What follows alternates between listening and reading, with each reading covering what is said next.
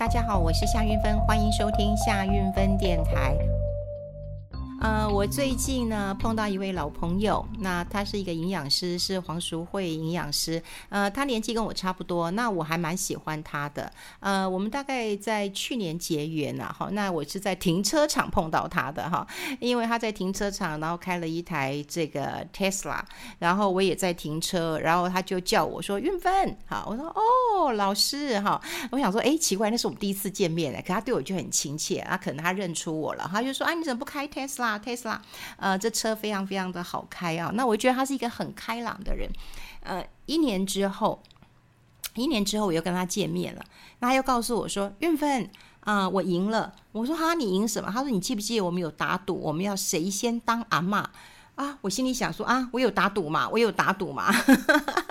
不过呃，非常开心，他的角色呃转换了，然后变阿嬷了。我真的觉得那个笑哦，真的是啊、这个这个笑到那个那个那个那个那个弧线都可以连到眼睛了哈，真的是眉开眼笑。非常非常的开心啊！我觉得当阿嬷跟当母亲的心情会呃非常非常的不一样。说实在的，我觉得我们呃在当母亲的时候，其实我们想到的是责任，但如果能够当到阿嬷的话，那想到的大概就是呃乐趣，好，真的是乐趣。我身边真的有同学，因为他们比较早结婚，呃，都已经有当阿嬷的，甚至有小我四岁的学妹。都已经当了阿嬷哈，所以我身边真的有很多的阿嬷。有时候我有很多朋友也叫我说：“你赶快当阿嬷吧！你当阿嬷的话，至少是笑脸阿嬷。再过几年，你就真的是老阿嬷了哈。”可是这也不是我能决定的哈。那这孩子，嗯，要不要哈？这个要不要结婚？要不要生小孩？好像也我我我也无法决定了哈。我想我改天再找他来聊聊这个问题呀。好，呃，当然，呃，今天是要跟大家来谈什么呢？谈。我今天看到一个外电的报道，我觉得蛮有趣的哈。也就是说，呃，为什么台湾对于台海两岸的呃冲突危机会这么的淡定？然后呢，外资哇，这个呃还推出了一个新的指标，那个指标呢其实是台海风险的呃新指数。好，那为什么会有这个指数？那就是外资看得很严重，但我们。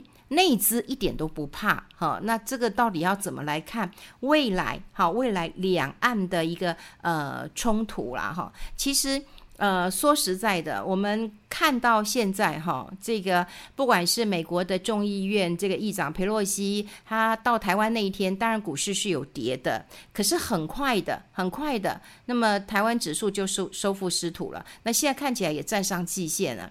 好，那过去《华尔街日报》不断的在讲说，哎，投资人他指的就是台湾投资人低估了实际的影响。然后呢，CNN 也有讲过，就是说，哎，台湾人民太淡定了，他们觉得很很讶异。呃，其实，在佩洛西回去之后，呃，我有一天去了，嗯，南投。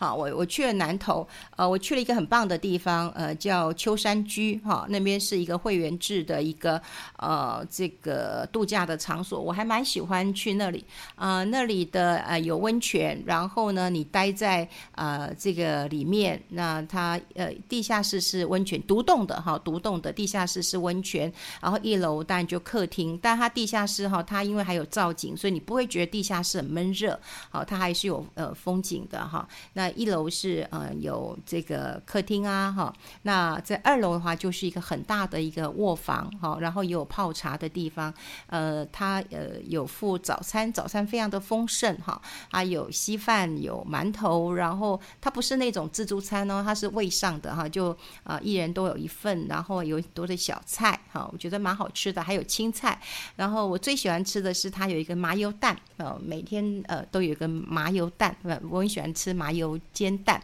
但它的麻油蛋呢，除了煎蛋之外，它有多一点点水，那那水又有一点点的酒味，我觉得是呃非常非常我非常喜欢吃哈，印象很深刻。呃，晚餐呢，它也是一个呃味上的哈，就是啊、还不错的一个呃这个嗯西西式的料理哈，所以有有虾啦，有呃这个龙虾啦，有牛排的哈，这个生菜沙拉做的不错，呃秋山居不错。那我要说的是我。都在那里面嘛，哈，因为他有附呃早餐。那你中午如果你不想吃，其实他下午有下午茶，下午茶三点，呃，其实你不吃午餐哈，然后你吃下午茶，它也有炒米粉啊，那个萝卜糕哈，然后也有藕龟壳，好，那当然也有蛋糕。那因为他的老板是春水堂，所以你大概也可以吃一些，嗯，这个珍珠奶茶啦，或者是喝一些，呃，像我很喜欢喝一个普洱海盐钙奶，呵 呵蛮好喝的，啊，就可以喝，所以是下午茶。那当然你在房间里面就很舒服了哈，我在房间里面喂喂鱼，哎，已经很舒服了。我还蛮喜欢度假的，但说实在啊，我在那个南投哈。呃，我是没有出来，因为我就待在那边。但南头的山上，我就有看到军机，军机，而且我不是看到一次啊，我就看到了呃，这个好几次有军机哈、啊，就直升机哈、啊，直升机。所以的确，你说台海有没有？呃，危机的确是有，但我们一点都不怕哈。那外资对于台海的风险其实是很关心的，毕竟啊，我们还是要看看外资嘛哈。那外资在呃，虽然八月十号中共就宣布啊军演结束了，可是外资好从佩洛西来之前好之前就开始卖好，一直卖卖卖卖到八月十二号，其实也卖了七八十亿元好，所以他们是怕的。但我们不怕，我们很快跌了一下，又站回季线了哈。那我们现在如果看到各家外资的券商报告哈，当然有一些都是来警示、警示、警示的。好，虽然我们不怕，但是它有警示。好，警示什么？就是两岸的冲突。好，两岸的冲突，这个台海的危机。好，如果你看到外资报告，你就会看到这些字眼了哈。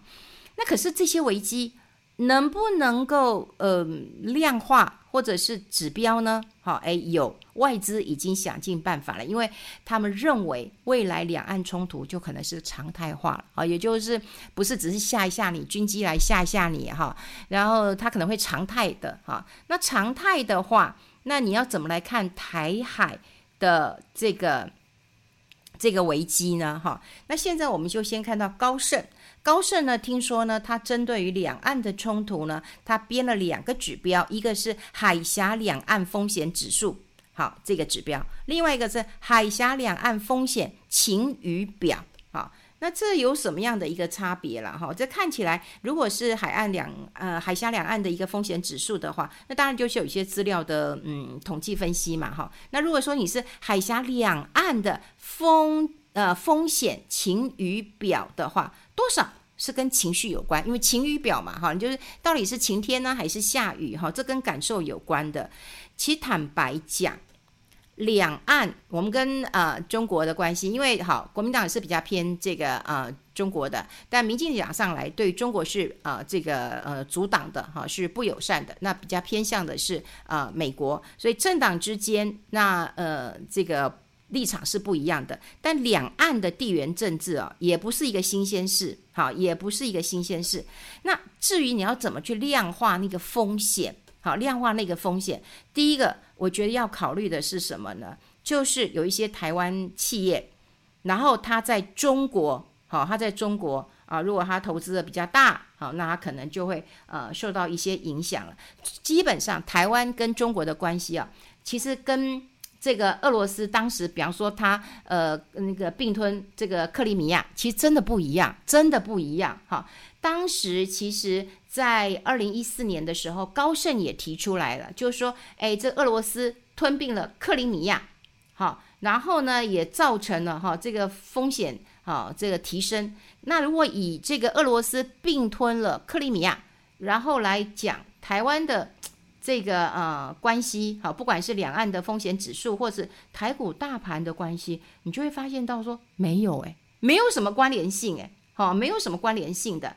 那到底我们呃有没有脱钩呢？哦，有没有脱钩呢？看起来是有的。你看照理说，两岸情势是紧张的，这个我想大家都知道。在我朋我朋友在屏东，他就跟我说：“哎呦，哎，有那个呃军机啊、战机啊，咻咻咻有。”我自己在台呃这个南投也有看到哈，就真的是有。那但是会影响到台湾呃的一个状态吗？哈，现在看起来是我们不怕。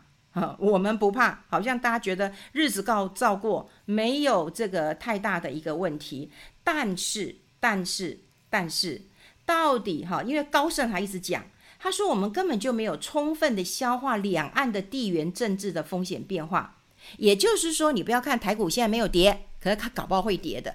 可是我看最近台股就是没有跌，甚至台股最近就是有嘎空的一个气势。所以之前的节目当中我也跟大家讲过了，就是当你看到了面板股，哎，它该跌也没有跌了，哈，好像觉得嗯不好嘛，那不好是不是要跌？它跌不下去了，哦，那就表示奇怪了，就是一定是有一些这个嘎空开始。呃，进行了，所以那时候我也提醒大家说，嗯，大家也不要说，哎，一直去放空，可能要呃小心一点，不然会被嘎到。那像最近就有人被嘎到了哈。那我们对于这个呃台股哈，就外资对于台股一定会用这个减持，就是你至少要降低一点，降低一点，因为他没有办法判断台海的风险，就会呃减持，好，减持就是降低一点，好，降低一点。可是呢，我们必须说。好，台股现在还是有吸引力的。